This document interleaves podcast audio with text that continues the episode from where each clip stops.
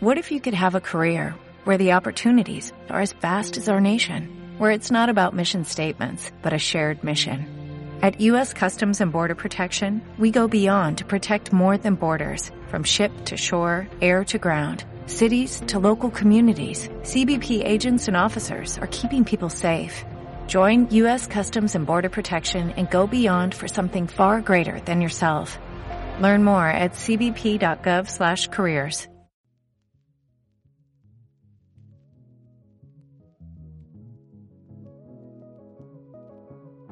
Miradas, memorias, medios, metáforas, materiales, mensajes, mensajeros, maestras, maestros.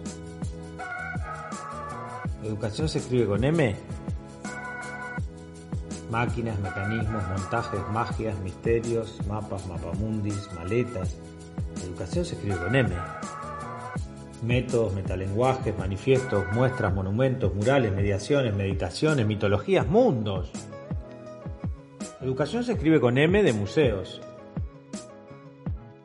Dos museos. La única escuela donde la clase es el recreo. Y el recontra creo.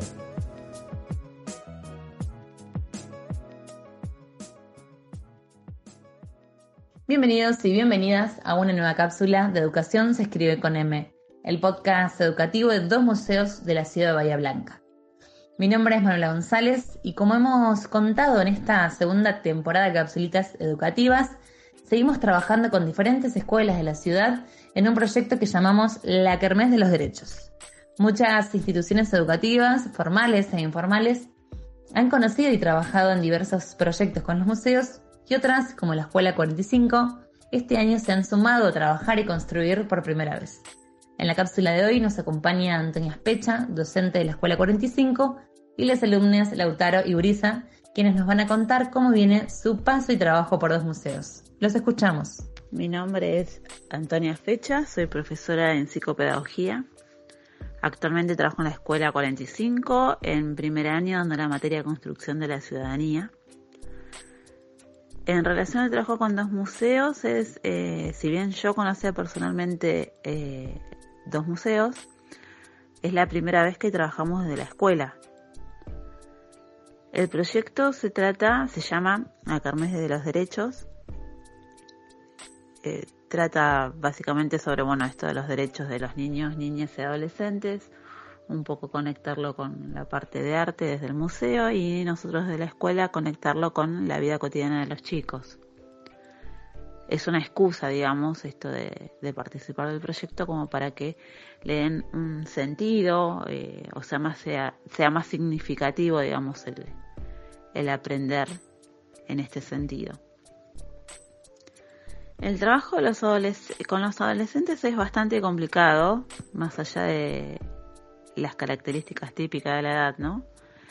Eh, particularmente en este caso son niños de 12 años, 13 los más grandes, y están en esta etapa de cambiar de la escuela primaria a secundaria, eh, así que es bastante demandante en este sentido, ¿no? Porque ya desde nuestro rol de docente, el hecho de eh, orientarlos a una autonomía se hace más, eh, más demandante, ¿no? Porque la función sería eso, ¿no? Acompañarlos en esta parte de, la trayectoria, digamos, para que puedan lograr esa autonomía que los va a beneficiar a futuro, pero estamos, bueno, en esta etapa del cambio de la escuela primaria a secundaria, de la a los profes, eh, así que bueno, en esta particularmente es, un poquito más demandante.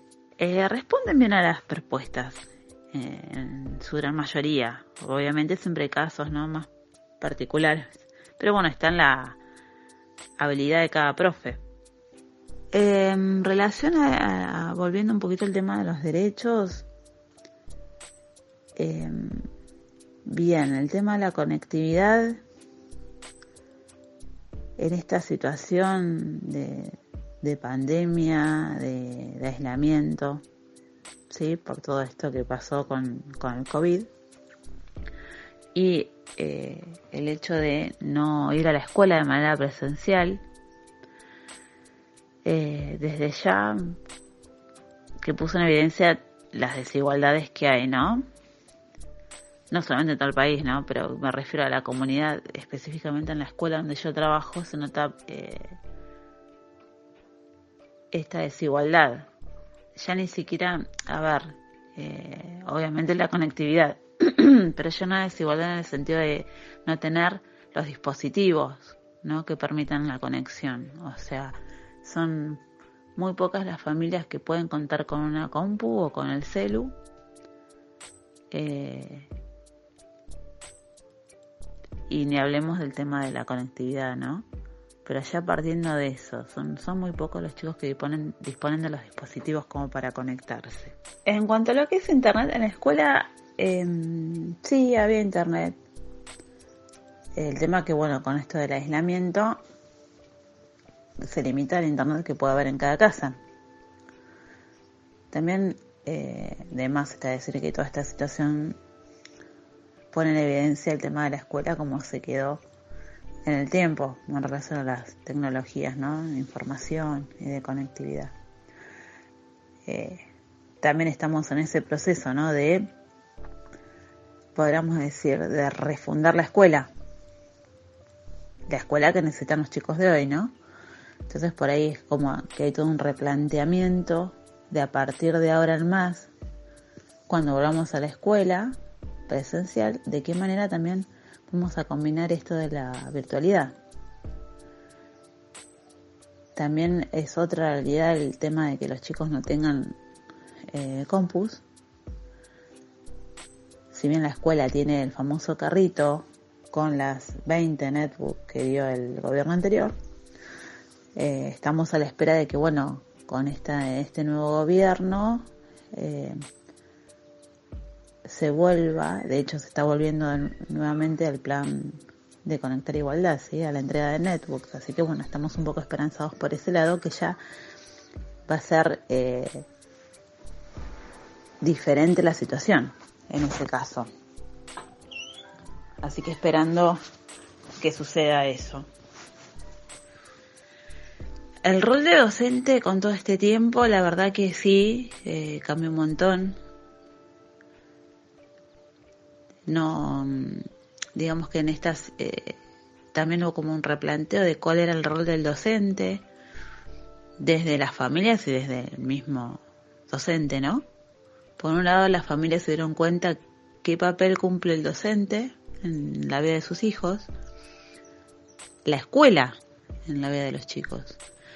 Eh, y por otro lado, nosotros como adolescentes eh, también nos pusimos a reflexionar y evaluar nuestra labor, ¿no? Y mm, si bien al principio no estaba muy claro qué iba a pasar, eh, de a poco, bueno, uno por, por intuición obviamente, ¿no?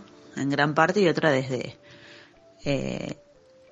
la, la cabeza, digamos, la gestión, la dirección de la escuela, nos transmitió esto, ¿no? De la prioridad de acompañar a los chicos, de establecer un vínculo pedagógico y que los saberes o contenidos quedaban en un segundo plano, sino que el primer plano era esto, seguir con un vínculo con los chicos o construir el vínculo.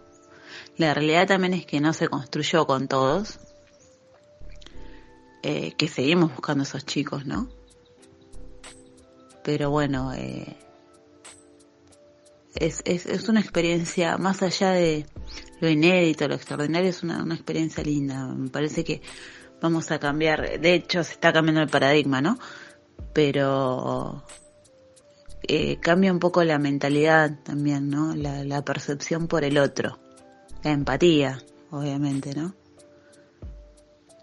Y en relación al rol docente, bueno, esto de acompañar y de, de que los chicos, bueno, que uno sirva como medio para que los chicos sigan ampliando un poco esta idea de, de lo que es el mundo, ¿no?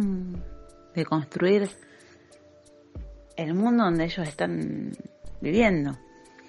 Y el tema de los derechos súper importante en, en, esto, en este cambio de paradigma, obviamente, la formación de ciudadanos, eh, conocer los derechos, las obligaciones, cómo exigir.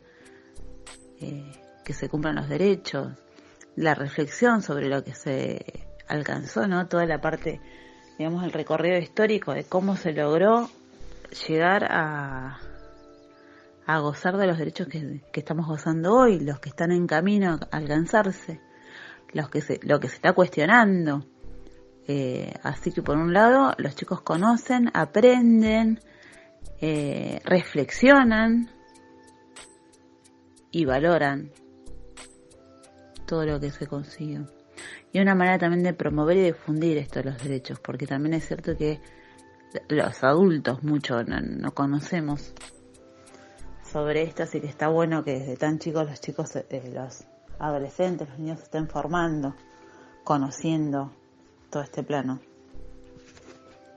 Mi nombre es Brisa, mi edad 12 y a la escuela que asisto es la número 45.